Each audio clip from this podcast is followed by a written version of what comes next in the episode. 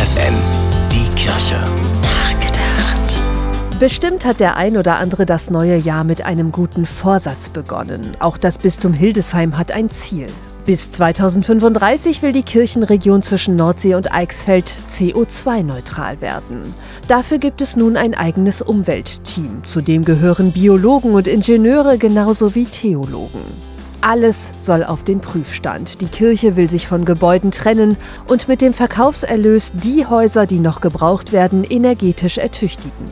Veranstaltungen sollen mit Bus und Bahn erreicht werden können. In den Bildungshäusern gibt es nur noch regionale Produkte.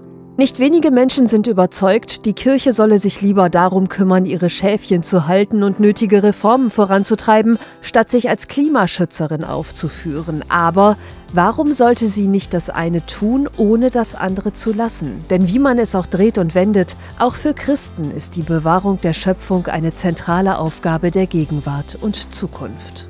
Natürlich, ein Bistum allein kann global wenig bewirken in Sachen Klimaschutz, aber jeder noch so kleine Beitrag hilft. Für eine lebenswerte und gesunde Schöpfung, an der sich auch unsere Kinder und Enkelkinder hoffentlich noch lange erfreuen können. Stefanie Behnke, FFN Kirchenredaktion.